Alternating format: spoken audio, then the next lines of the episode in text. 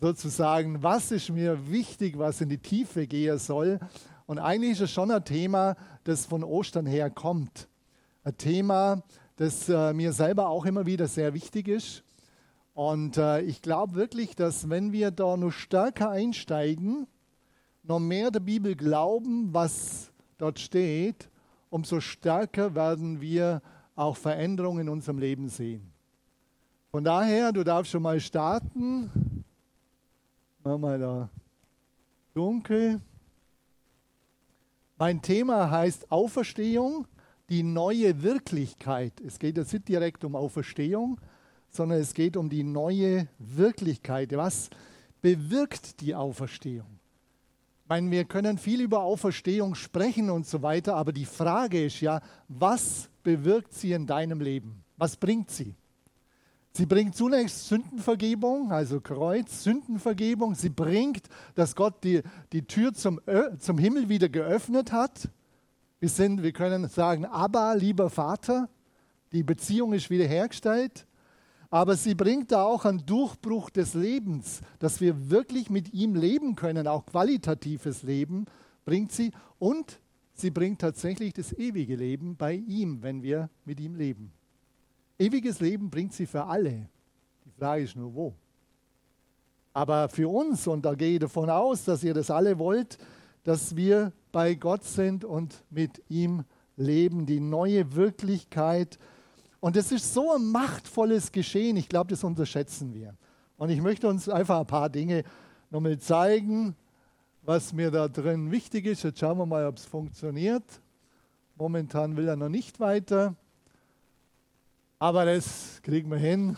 Ja, seht ihr, kriegen wir alles hin. Also, die Auferweckung Jesu Anschluss an Gottes Leben und Kraft. Die Auferweckung war insofern ein gewaltiges Ereignis. Auf, also praktisch das tote Auferstehen, das gab es im Alten Testament und im Neuen. Also tatsächlich, Jesus hat Leute lebendig gemacht, im Alten Testament war das auch. Aber sie sind alle gestorben wieder. Die Auferweckung oder Auferstehung Jesu ist gravierend anders. Das ist kapital anders. Jesus ist nicht wieder gestorben.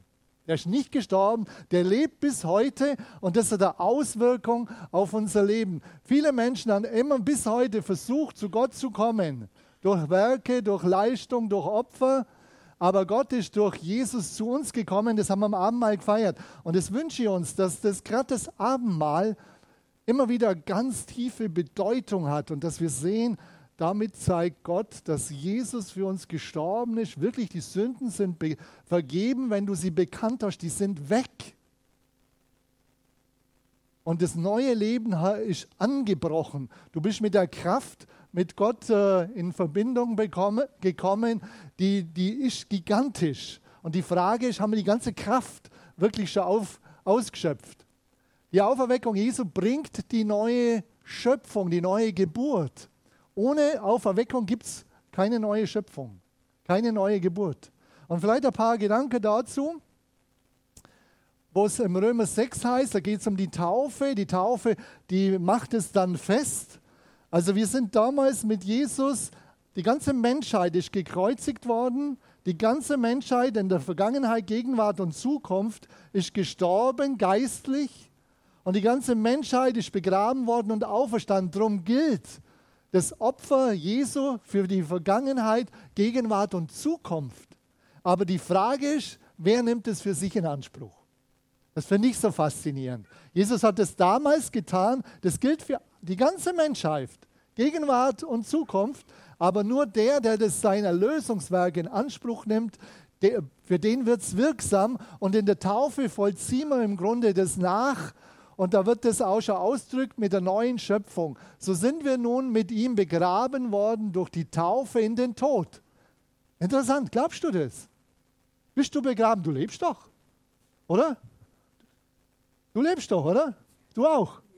Aber stimmt das überhaupt? So sind wir nun mit ihm begraben worden durch die Taufe in den Tod. Das ist ein geistliches Geschehen.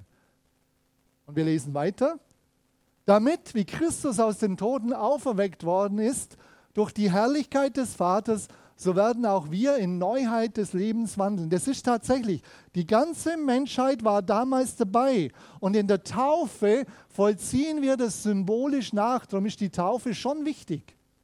Dass wir auch sagen, okay, das, was damals geschehen ist, das vollziehe ich jetzt nach. Also gekreuzigt, gestorben. Darum ist das Taufbecken ein Grab. Die Frage ist, wer ist jetzt begraben worden? Ja, ihr lebt doch alle, oder? Wer ist jetzt wirklich begraben worden? Der alte Mensch. Schauen wir nachher noch, ob er wirklich tot ist. Daher, wenn jemand in Christus ist, so ist er eine neue Schöpfung. Das Alte ist vergangen, siehe, Neues ist geworden. Das ist wichtig von der Übersetzung. Die, es gibt Übersetzungen, die haben das zum Teil falsch übersetzt. Das Alte ist vergangen, alles ist neu geworden. Und dann waren die Christen so frustriert, weil sie gemerkt haben, okay, das ist wohl doch in meinem Leben alles neu geworden. Es beginnt mit, mit dem Säugling, mit einem kleinen Pflänzchen und will wachsen. Das Alte ist vergangen, siehe, Neues ist geworden, aber es ist eine neue Schöpfung. Die, die Bibel sagt ja, obwohl ich erkläre es weiter. Ich möchte es ein Bild erklären. Die neue Schöpfung, weil viele sagen, was ist das eigentlich, die neue Schöpfung? Was ist das jetzt genau? Der, der Nikodemus fragt Jesus, ja, muss ich dann wieder in, Leib, in, den Leib meiner Mutter zurückgehen, dass ich von neuem geboren werde? Da sagt er, nee, nee, nee, nee. Die Geburt muss von oben durch den Geist geschehen. Der Geist muss dich berühren. Der Heilige Geist muss dich berühren und in dir die neue Geburt hervorbringen. Und jetzt, das ist dein Herz. Der Heilige Geist kommt in der Bekehrung. Du öffnest dich für Gott. Du sagst, ja Herr, ich will mit dir leben.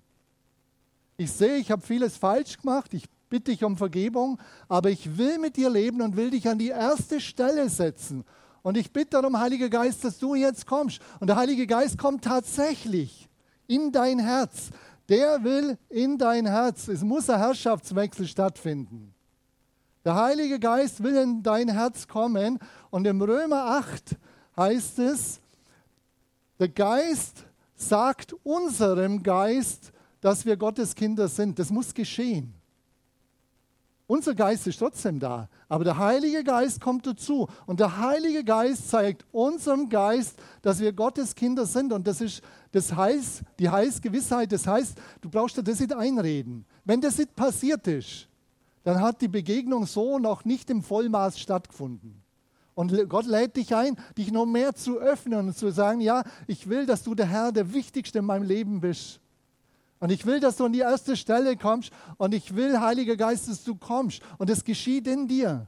Der Heilige Geist kommt tatsächlich und er sagt deinem Geist, dass du Gottes Kind bist und da geschieht eine neue Geburt.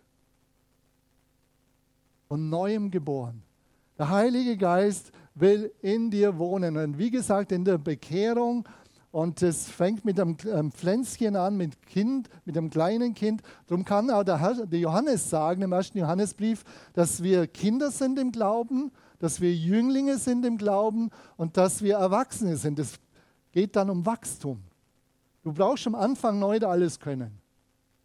Aber es beginnt, dass du ein Kind Gottes bist. Du darfst wie ein Säugling alles einfach aufnehmen. Einfach aufnehmen. Ist ein bisschen laut, gell? Wer dann wieder ein bisschen Luft braucht, sagt einfach. Also das ist was ganz Wichtiges, aber das soll geschehen von oben. Der Geist Gottes berührt dich und will in deinem Herzen einziehen. Er will einziehen. Dich von innen her dann total verändern. Und wir schauen uns das ein bisschen an. Das kann man ja natürlich ein wenig zeigen, wie man das machen kann. So war es vorher. So darf es sein. Der will alles aus, ausfüllen. Und jetzt ist er was ganz Tolles. Er will deine Gedanken verändern, in, äh, dass du mehr und mehr so in die Denkrichtung Gottes kommst. Er will deine Ziele verändern, dass mehr und mehr deine Ziele seine Ziele, seine Ziele deine Ziele sind. Und er will mehr und mehr auch deinen Charakter verändern, dass du mehr und mehr das Wesen Jesu bist. Und jetzt kannst du sagen, das ist ja doof. Dann brauche ich eine Veränderung. Ich bin doch ganz froh, wenn ich zwischendurch so richtig boshaft sein darf. Oder andere Dinge, Charakter. Liebe Geschwister, liebe Gäste, oh, das sage ich selten, gell? Liebe Geschwister, liebe Gäste. Also ich möchte euch was sagen.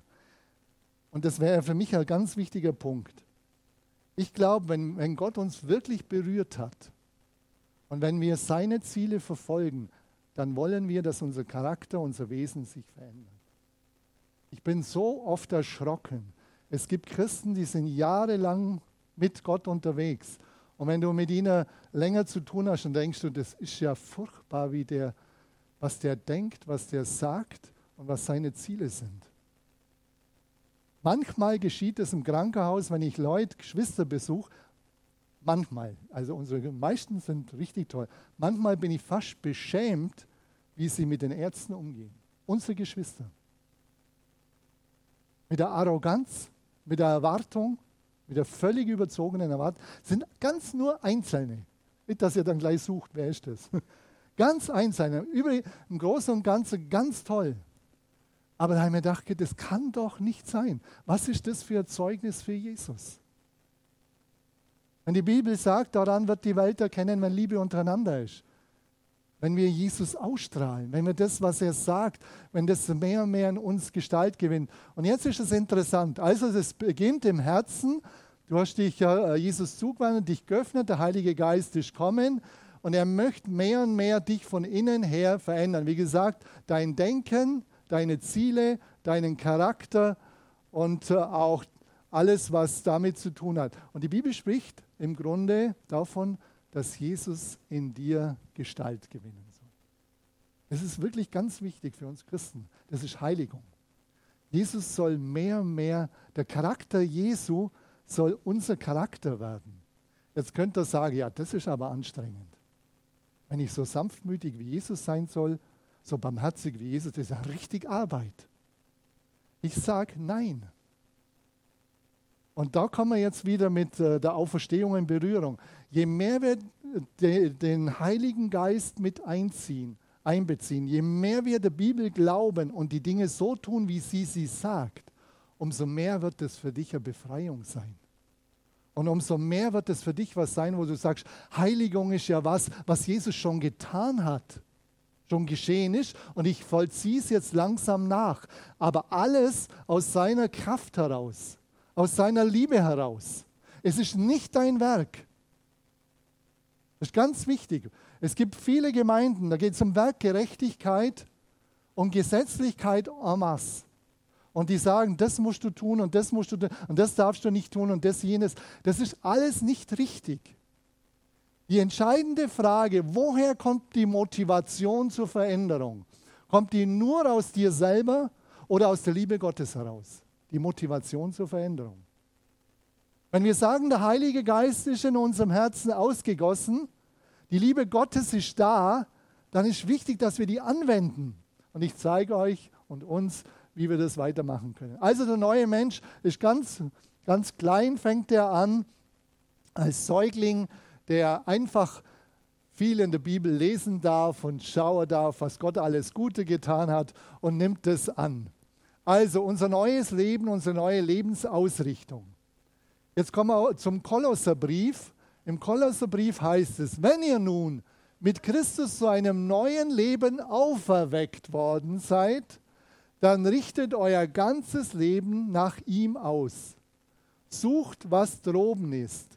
Seht dahin, wo Christus ist, auf dem Ehrenplatz an Gottes rechter Seite. Sucht, was droben. Wenn dann, wichtige Kombination, wenn ihr nun mit Christus zu einem neuen Leben auferweckt worden seid, sind wir das? Dann richtet euer ganzes Leben nach ihm aus. Ist das jetzt Leistung? Oder eigentlich, was wir wollen? Das ist eine Frage, ganz wichtige Frage. Will ich das tun? Will ich mich nach dem ausrichten, was Jesus mir anbietet? Natürlich ist ein Kampf in uns immer wieder.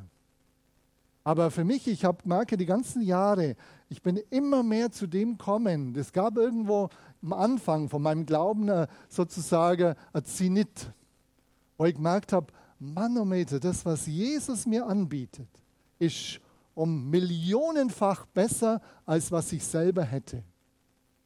Das ist, das ist eine Frage. glauben wir, dass das, was Jesus anbietet, ist viel, viel besser für mich. Das, ist, äh, das, äh, das macht mich glücklicher. Da kriege ich einen tiefen Frieden. Das macht mich zufriedener und auch wirklich glücklich, was Jesus mir anbietet. Die Frage ist doch, ob wir das alles eingenommen haben, wenn wir gar nicht glücklich sind. Können wir uns überlegen. Richtet eure Gedanken auf Gottes unsichtbare Welt und nicht auf das, was die irdische Welt zu bieten hat. Sind auf das, was droben ist. Also sucht, was droben ist und drüber nachdenken, äh, sinnen auf das, was droben ist. Und jetzt schauen wir mal, was, äh, um, was das um was es da hier geht. Haben wir Jesus und sein Reich vor Augen? Das ist ein entscheidender Punkt auch wieder. Wie wichtig ist uns das? Jesus und sein Reich wirklich zu wollen. Oder denke ich, muss halt. Oder denke ich, ich will, ich will, ich will das. Also nochmal als Wiederholung, sucht, was droben ist. Als Bild. Das Bild ist von meinem Büro aus. Kommt immer wieder vor. Das ist ein X. Und im Griechischen heißt Christus, Christus ist ein X, Christos, griechisch ist. Und ich muss jedes Mal, also ein paar ja, Tage oder Wochen, ich muss immer total lachen, wenn ich das X sehe und bin total dankbar und sage, super, das zwar, sind zwar Kondensstreifen von Flugzeugen, das wissen alle, aber ich finde es das heiß, dass du vor meinem Büro das mir immer wieder vor Augen malst. Christus. Und ich juble umso mehr, wenn ich das immer wieder sehe. Christus. Das ist das, was ich vor Augen haben will. Ihn und sein Reich. Das, was ihm wichtig ist. Trachtet zuerst nach dem Reich des Herrn.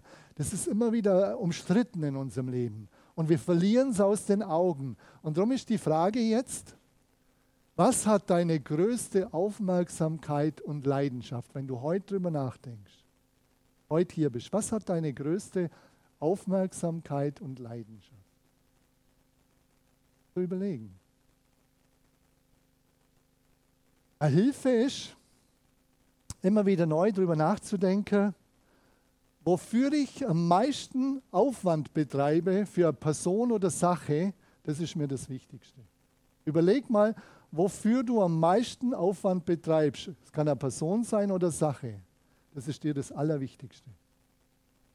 Die Arbeit ist mengenmäßig viel, aber das muss jetzt das Allerwichtigste sein in deinem Leben. Du kannst innerlich sagen, wofür ich am meisten Aufwand betreibe, ist das, dass ich an Jesus dran sein will. Ich will das suchen, was droben ist. Immer wieder. Und ich will auch immer wieder ihn und sein Reich wirklich das, was ihm wichtig ist, vor Augen haben. Überleg mal, was hat deine größte Aufmerksamkeit und Leidenschaft? Das ist die Herausforderung deshalb, weil Gott dann wenig Raum in deinem Leben hat. Also die Frage nach dem Glück und Glücklichsein hängt ganz stark auch damit zusammen, wie viel Raum hat Gott in deinem Leben. Glücklich sein heißt nicht, dass die Umstände alle gut sind. Das wissen wir. Glücklich sein heißt, dass du in einem tiefen Frieden mit Gott bist. Selbst wenn es um dich herum schneit und stürmt. Was meint ihr, was ich alles schon für komische Umstände gehabt habe? Auch in der Nachfolge. Aber tief im Herzen war eine ganz tiefe Zufriedenheit und der Friede da und ich war glücklich, dass Gott da ist. Die Freude am Herrn, das ist meine Stärke, immer wieder neu geworden. Die Freude am Herrn, nicht am irdischen, ob ich noch mehr verdienen kann, ob ich noch mehr meine Wünsche erfüllen kann, irdische Wünsche, die alle ihren Platz haben. Aber die Frage ist, wo stehen sie? An erster Stelle oder weiter unten? Dass du dir Dinge, äh, Wünsche erfüllen darfst, das ist gar keine Frage. Aber die Frage ist nach der Priorität. Gott möchte, dass du auch dein Umfeld, soweit du es machen kannst, dass du schön einrichten kannst und die ganzen Dinge. Da freut sich Gott drüber, bin ich überzeugt. Er hat Kreativität geschaffen. Und wenn du Spaß dran hast, eine tolle Sache. Aber du kannst dich darin verlieren, dass das das Allerwichtigste wird. Und da ist ein Kampf in uns. Also die Frage ist, ob, ob das bei uns da ist. Jesus und sein Reich Immer wieder neu, das ist auch bei mir, immer wieder neu eine Herausforderung, ob er der Aller, Allerwichtigste ist oder wieder wird. Wird eine Entscheidung sein, wie dein Leben verläuft.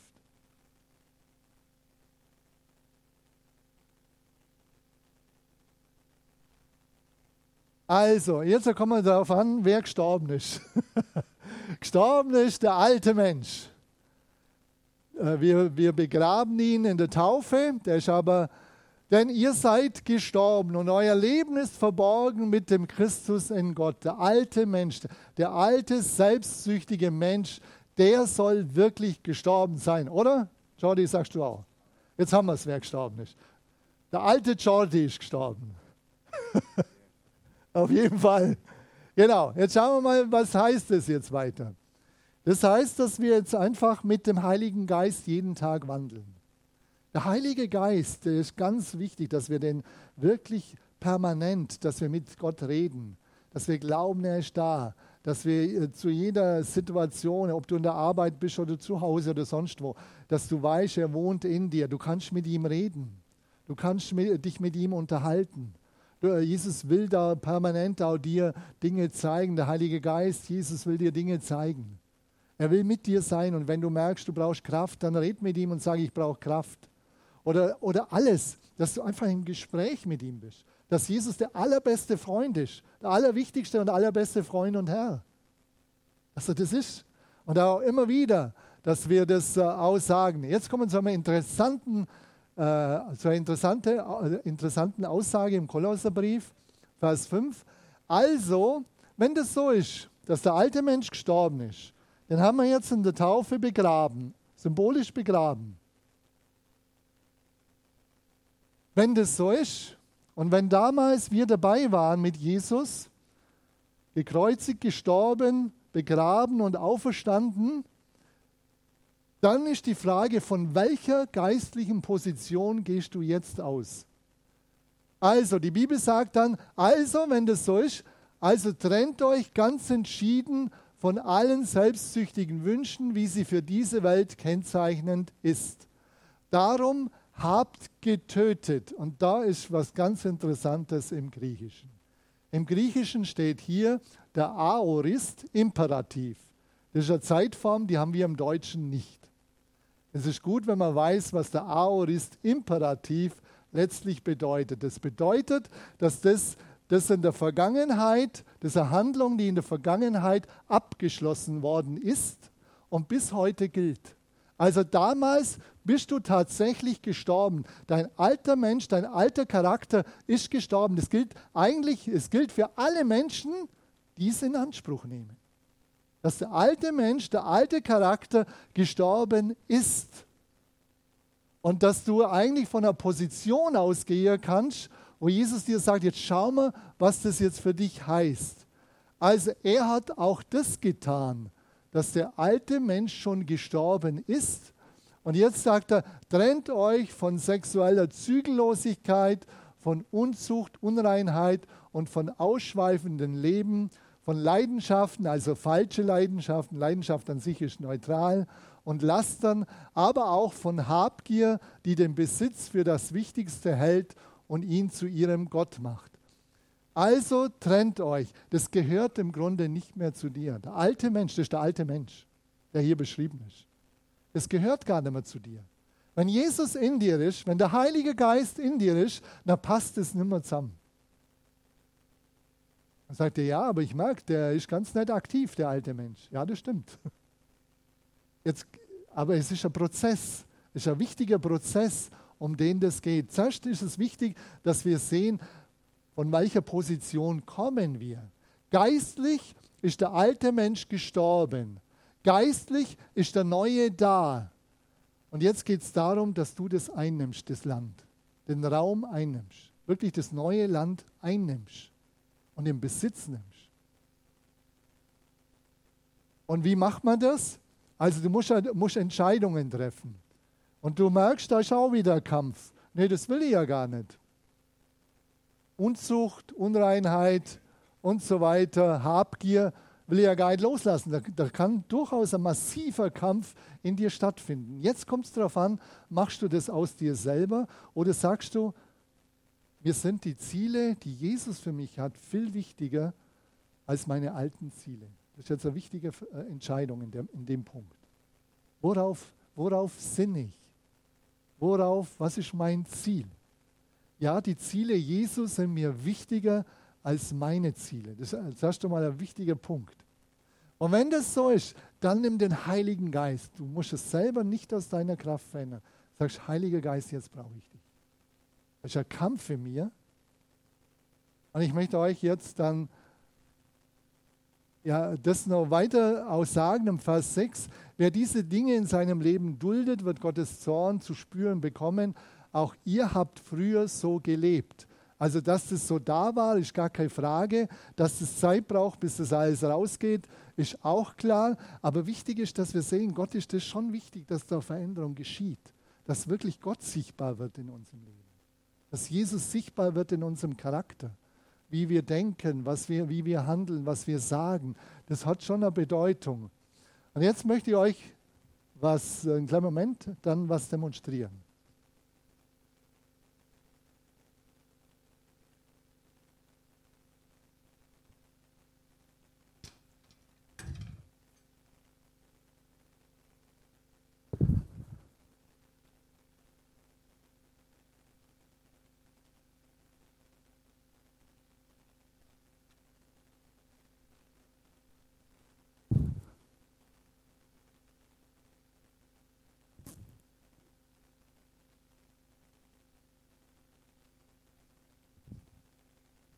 Also bei euch ist es kalt, aber ich möchte euch was zeigen. Also vorher haben wir gehört, man soll sich entschieden davon trennen. Da steht ein anderes Wort im Griechischen als ablegen. Das eine heißt trennen, das heißt wirklich, mach Schluss damit, mit den anderen Dingen. Mach richtig Schluss. Die werden dich sonst beherrschen. Und dann heißt es aber auch, jetzt, aber jetzt habt ihr es, ist es Zeit, das alles abzulegen und auch wieder im Griechischen habt abgelegt. Geistlich ist es schon geschehen. Jesus hat es schon getan. Und darum ist es, werde, was du geistlich schon bist. Geistlich ist das alles der alte Mensch abgelegt und hoffentlich immer wieder erinnern wir uns daran, in der Taufe ersäuft. Der alte Mensch, der alte Charakter. Und jetzt sagt er, geht er weiter. Lasst euch nicht mehr von Zorn und Hass beherrschen Schluss mit aller Bosheit, redet nicht schlecht übereinander und beleidigt niemanden. Aber jetzt ist es Zeit, das alles abzulegen. Zorn. Wie oft bist du zornig? Zorn ist zunächst neutral. Die Frage ist, was der Zorn mit dir macht.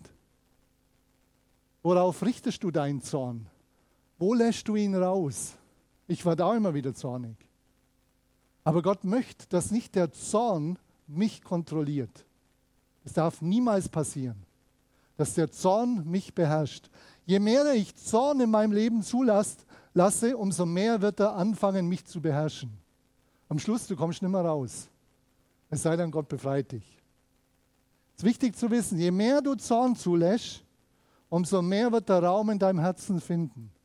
Die Bibel sagt im Grunde, du musst es ablegen, beziehungsweise es ist geschehen. Jesus hat es damals mit ans Kreuz genommen und auch äh, in sein Grab genommen und in der Taufe hast du gesagt, ja, der alte Mensch, der Zorn, der gehört nicht mehr zu dir. Das ist der Punkt. Der gehört nicht mehr zu dir, auch wenn er noch wirksam ist. Geistlich gehört er nicht mehr zu dir. Und darum gibt es da immer wieder einen Kampf in uns. Ja, will ich das loslassen? Ist doch besser, wenn ich zornig bin, wenn ich meinen Zorn rauslasse. Habe ja öfter schon gesagt, mein Vater hat seinen Zorn rausgelassen. Der war total jähzornig. Aber wer hat es abgekriegt? Die Kinder und seine Frau. Und manchmal andere Leute. Hat manchmal andere Leute niedergemacht. Aber man kann das ja alles rechtfertigen. Rechtfertige ja nicht deinen Zorn, wenn du einen Menschen niedermachst. Wenn der Mensch auch noch so übel ist, dann kannst du ihm die Dinge sagen und sagen, was falsch ist. Setz ihm Grenzen. Die Dinge sind alle wichtig. Aber rechtfertige es nicht, dass du diese Person niedermachst mit deinem Zorn. Und das ist die Herausforderung. Der alte Mensch, ja, will ich jetzt Zorn loslassen? Der war doch so gut. Kommt das so gut zurecht? Mein Vater ist gut zurechtgekommen. Der war seelisch wahrscheinlich gesund. Der hat alles rausgelassen. Ja, warum soll ich denn abgeben? Mir geht es doch gut.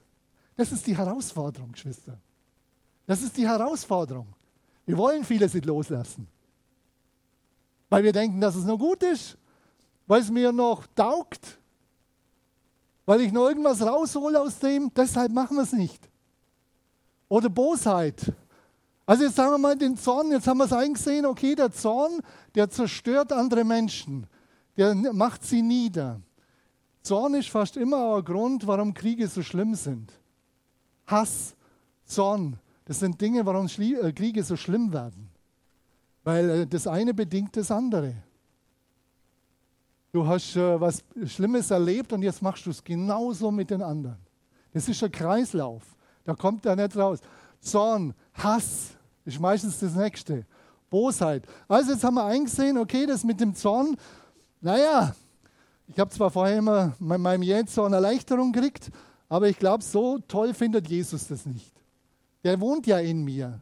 Und wenn ich mit Jesus spreche und sage, Herr Jesus oder mein Freund oder Herr, wie siehst du das mit dem Zorn? Denkst du wirklich, dass es gut ist, dass ich den so aushauen darf?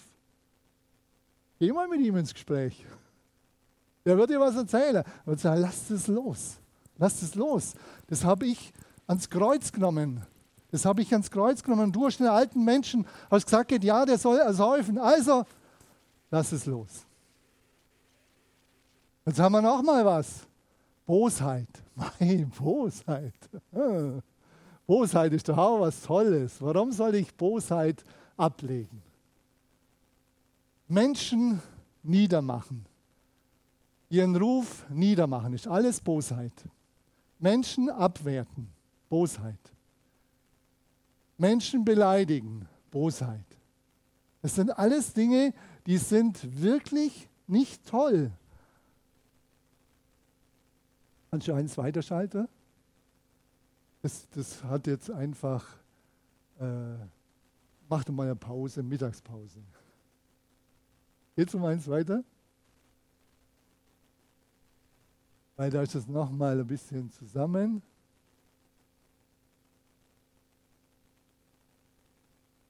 Markus, kannst jetzt geht's, Markus. Nee, geht nicht. Kannst du es vielleicht selber weiterschalten? Ah, genau. Hört auf, euch gegenseitig zu belügen. Ihr habt doch euer früheres Leben mit allem, was dazugehört, wie alte Kleider abgelegt. Wie ist es denn mit der Lüge? Ich habe auch gedacht, okay, ich bin eigentlich ein sehr geradliniger Mann, also Lüge hm, betrifft mich nicht. Natürlich ist es so, dass Gott unser Gewissen äh, noch feiner machen will und uns auch Dinge aufzeigt, die wir zunächst nicht so sehen. Da habe ich gemerkt, okay, Lüge heißt ja auch Halbwahrheiten bloß weiterzugeben. Ist auch schon eine Lüge.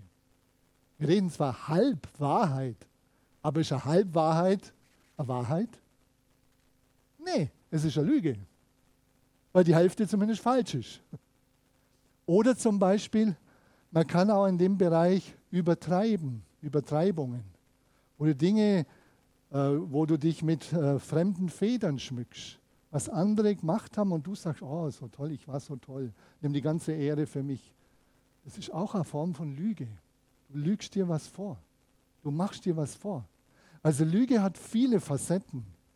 Und darum ist auch, ja, Lüge hat ja auch den Teil, auch, wie gesagt, dass ich vielleicht noch Ehre rausziehe, Wertschätzung rausziehe. Darum lasse ich manche Sitz so sehr gleich los. Also, ich weiß nicht, ob ich das loslassen soll. Hat Gott was Besseres? Was würde ich sagen? Hat Gott was Besseres? Immer.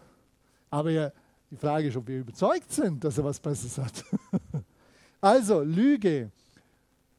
Hört auf, euch gegenseitig zu belügen. Ihr habt doch euer früheres Leben mit allem, was dazugehört, wie alte Kleider. So schaut es aus. Alte Kleider. Und wir finden oft die alten Kleider gar nicht so schlecht.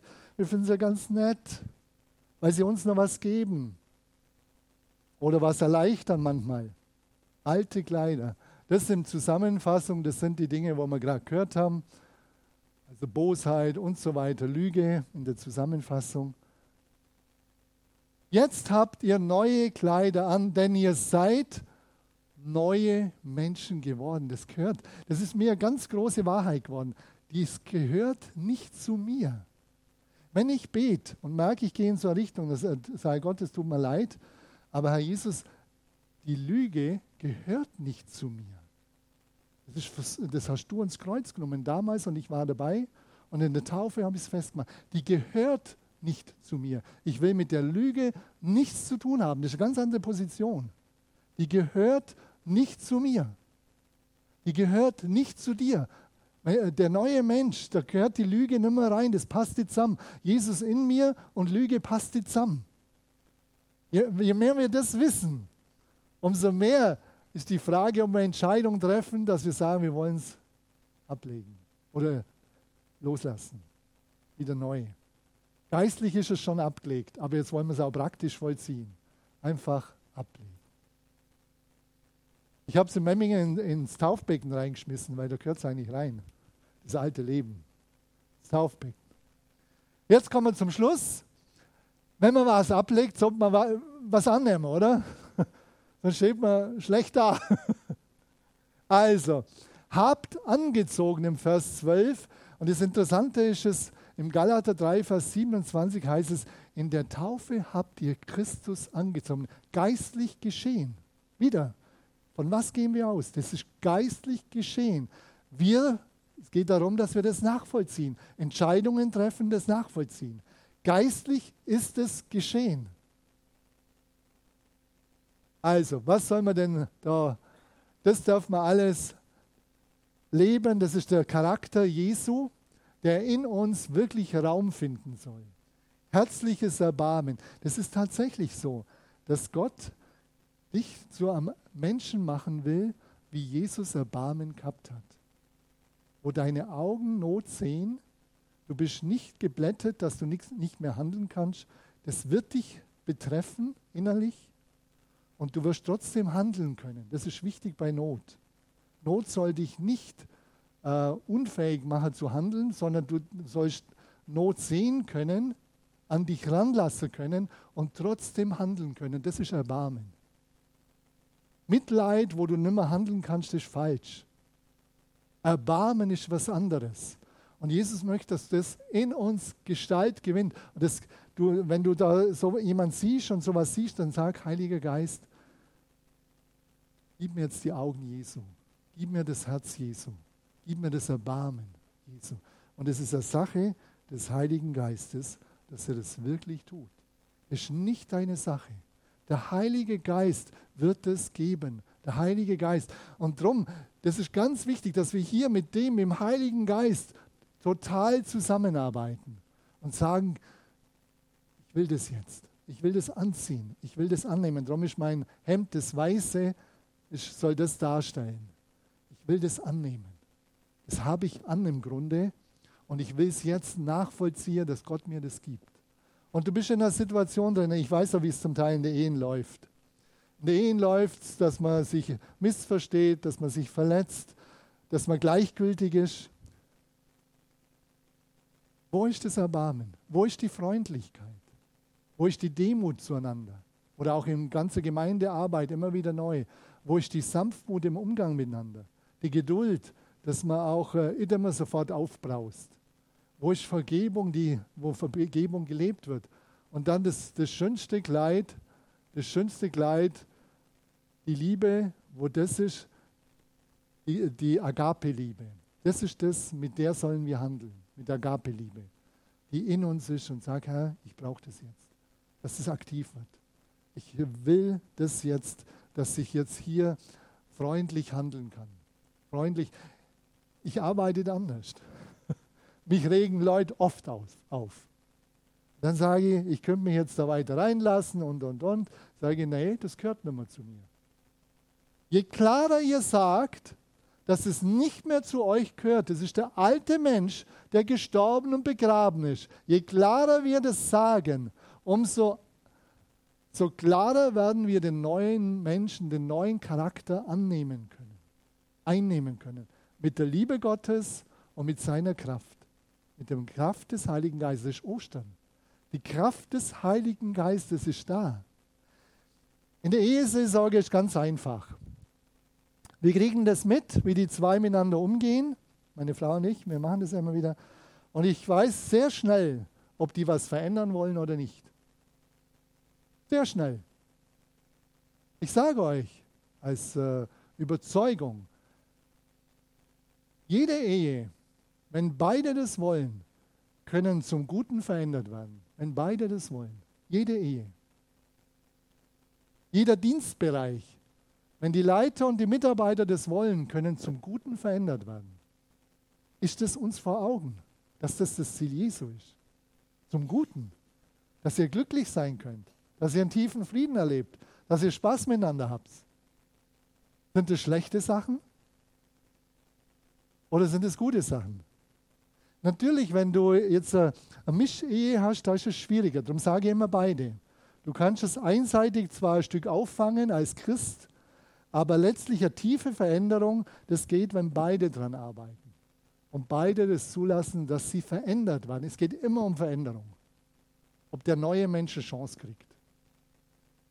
Und überleg dir das mal, auch das in deinem Alltag jetzt. Wie viel Raum hat der neue Mensch und wie viel der alte? Je mehr der neue Raum kriegt, umso besser geht es uns. Es ist so. Im Miteinander, in der Gemeinde. Arbeitsplatz ist es, äh, kannst du oft nur dein Teil einbringen, wenn die anderen nicht mitmachen, kannst du nicht so viel machen. Aber du kannst beten. Und du kannst deinen, du kannst Freundlichkeit reintragen. Das kannst du machen. Ob die anderen darauf reagieren positiv, das wissen wir nicht. Aber in der Regel ist es so, Freundlichkeit, Wärme, wenn jemand so das hat, dass die anderen auch langsam auftauchen. Zumindest zu, äh, zum gewissen Maß. Also, mein Vermächtnis für ein paar Monate. Lebt den neuen Menschen. Nimm, äh, sag, der Alte, der gehört nicht mehr zu mir. Mach das Ding irgendwo an deinen Spiegel hin. Kolosser 3. Irgendwo an deinen Spiegel und überleg dir morgen früh, wenn du aufstehst und richtig mies gelaunt bist, dann sagst du, das gehört ja gar nicht zu mir. Hau ab im Namen Jesu, du blöde Laune, du Dumme. Hau ab. Und ich ziehe jetzt Freundlichkeit an. Im Namen Jesu, ich ziehe Freundlichkeit an. Wenn du das glaubst, garantiere ich dir, dass es geschieht. Das ist jetzt die Glaubenssache. Die große Herausforderung. Wenn du das glaubst, wenn du es nicht glaubst, dann, ja, es probiert, ist ja gegangen. Das ist schon so. Das ist wirklich so. Ich kenne das auch von mir. Ja, habe es ja probiert, hau das hin. Wenn du das glaubst, dass die Kraft der Auferstehung dir zur Verfügung steht, die Liebe Gottes ausgegossen ist in dein Herzen und du die nimmst und sagst, jetzt mit der Liebe Gottes und mit der Kraft des Heiligen Geistes will ich den Tag begehen. Darum ist schon gut, am Morgen früh mit Gott zu beginnen. Den Tag zu beginnen. Da einzusteigen. Ja, ich brauche dich. Ich brauche dich. Amen. Ja. Aha. Fast zwölf.